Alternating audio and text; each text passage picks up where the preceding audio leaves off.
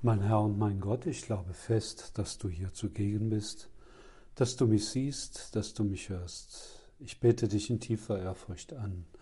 Ich bitte dich um Verzeihung für meine Sünden und um die Gnade, diese Zeit des Gebets so zu halten, dass sie mir Frucht bringt. Maria, meine unbefleckte Mutter, heiliger Josef, mein Vater und Herr, mein Schutzengel bittet für mich. Einigen, die von ihrer eigenen Gerechtigkeit überzeugt waren und die anderen verachteten, erzählte Jesus dieses Beispiel. Zwei Männer gingen zum Tempel hinauf, um zu beten. Der eine war ein Pharisäer, der andere ein Zöllner. Der Pharisäer stellte sich hin und sprach leise dieses Gebet. Gott, ich danke dir, dass ich nicht wie die anderen Menschen bin, die Räuber, die Betrüger, Ehebrecher oder auch wie dieser Zöllner dort. Ich faste zweimal in der Woche und gebe dem Tempel den zehnten Teil meines ganzen Einkommens. Der Zöllner aber blieb ganz hinten stehen und wagte nicht einmal, seine Augen zum Himmel zu erheben, sondern schlug sich an die Brust und betete, Gott sei mir Sünder gnädig. Ich sage euch, dieser kehrte als Gerechter nach Hause zurück, der andere nicht. Denn wer sich selbst erhöht, wird erniedrigt, wer sich selbst aber erniedrigt, wird erhöht werden.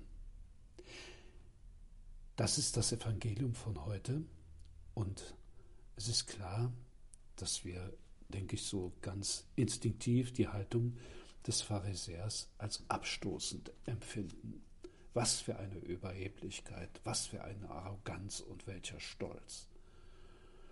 Ja, die Frage ist es, wie ist es mit uns? Wie schauen wir auf die anderen Menschen? Klar, wir alle haben Fehler.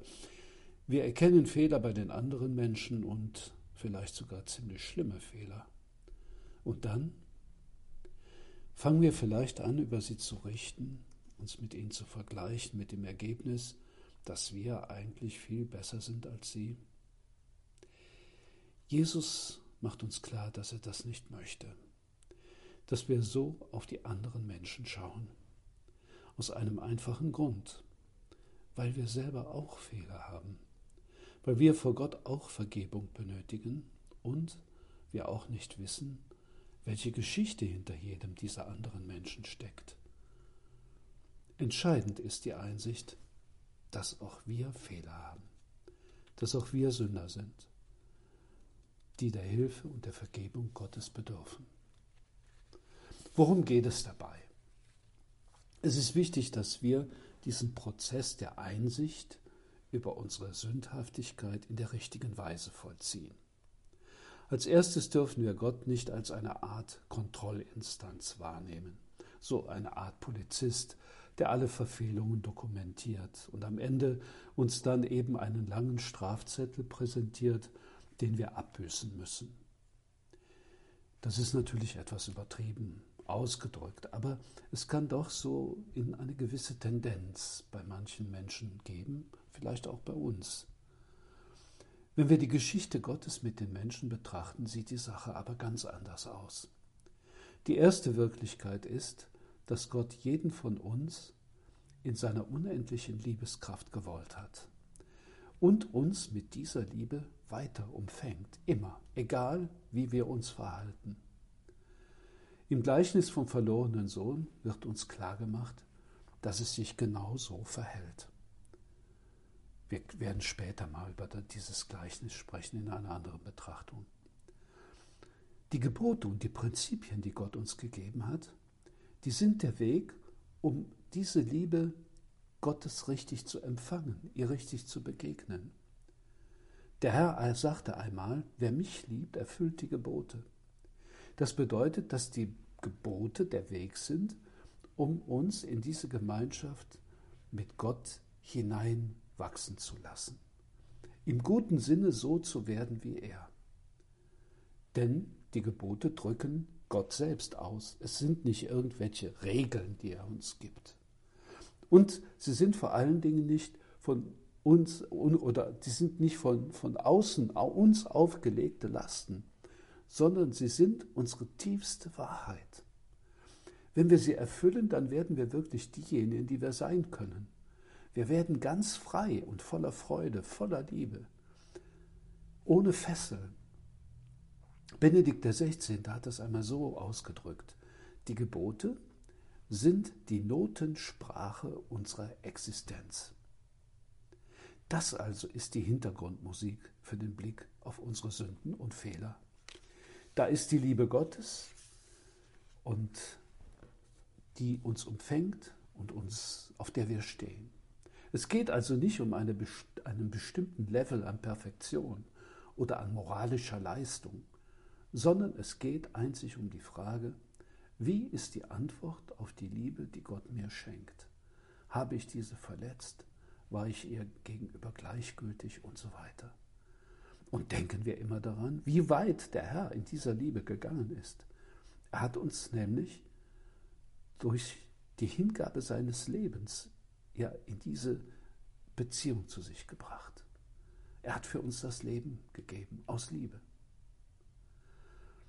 Es gibt eine wunderbare Einrichtung, die Gott uns anbietet, um ihn für unser Versagen um Verzeihung zu bitten und unsere Wunden von ihm heilen zu lassen. So wie es der verlorene Sohn ja erfahren hat. Das ist die Beichte. Und wie schön wäre es, wenn wir dieses riesige Geschenk regelmäßig entgegennehmen würden. Es ist nämlich der Ort der Versöhnung mit Gott, ein Ort des Neuanfangs, ein Ort der, ein, ein, ein Ort der Umarmung. Und mit der Lossprechung, die der Priester uns schenkt, sind wir wieder wie neu und können unseren Weg mit der Freude Gottes und mit neuer Kraft fortsetzen. Es ist klar, dass es manchmal nicht so leicht ist zu beichten. Wir schämen uns möglicherweise über bestimmte Handlungen oder Gedanken, die, ja, die, die, wir, die, wir, die wir gehabt haben. Aber es ist so unglaublich befreiend und stärkend, wenn wir all diese Lasten abwerfen, die uns bedrücken. Gut, wir wollen in einer künftigen Begegnung mit dem Herrn ausführlich über die Beichte sprechen. Aber jetzt soll es genügen, wenn wir uns entschließen, also auf jeden Fall noch vor Ostern beichten zu gehen.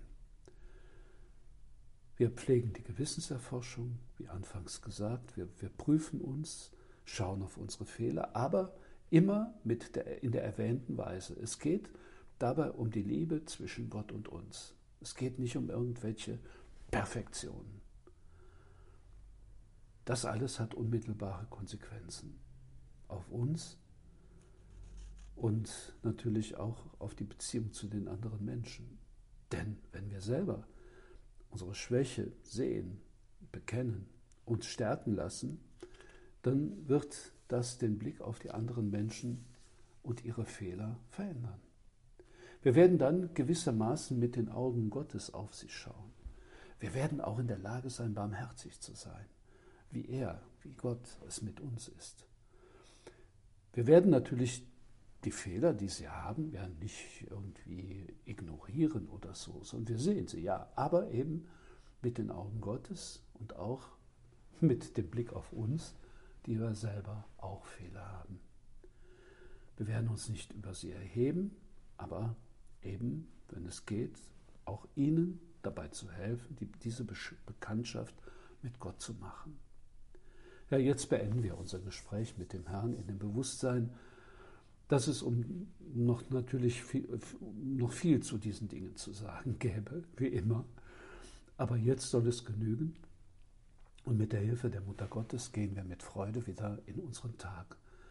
Ja, mit all deinen Herausforderungen, die du heute hast und die der Tag noch bringt, aber voll mit Gottes Licht und Freude und dem Bewusstsein, dass er bei uns ist und seine himmlische Mutter uns zulächelt. Ich danke dir, mein Gott, für die guten Vorsätze, Regungen und Eingebungen, die du mir in dieser Betrachtung geschenkt hast. Ich bitte dich um deine Hilfe, sie zu verwirklichen. Maria, meine unbefleckte Mutter, heiliger Josef, mein Vater und Herr, mein Schutzengel, bittet für mich.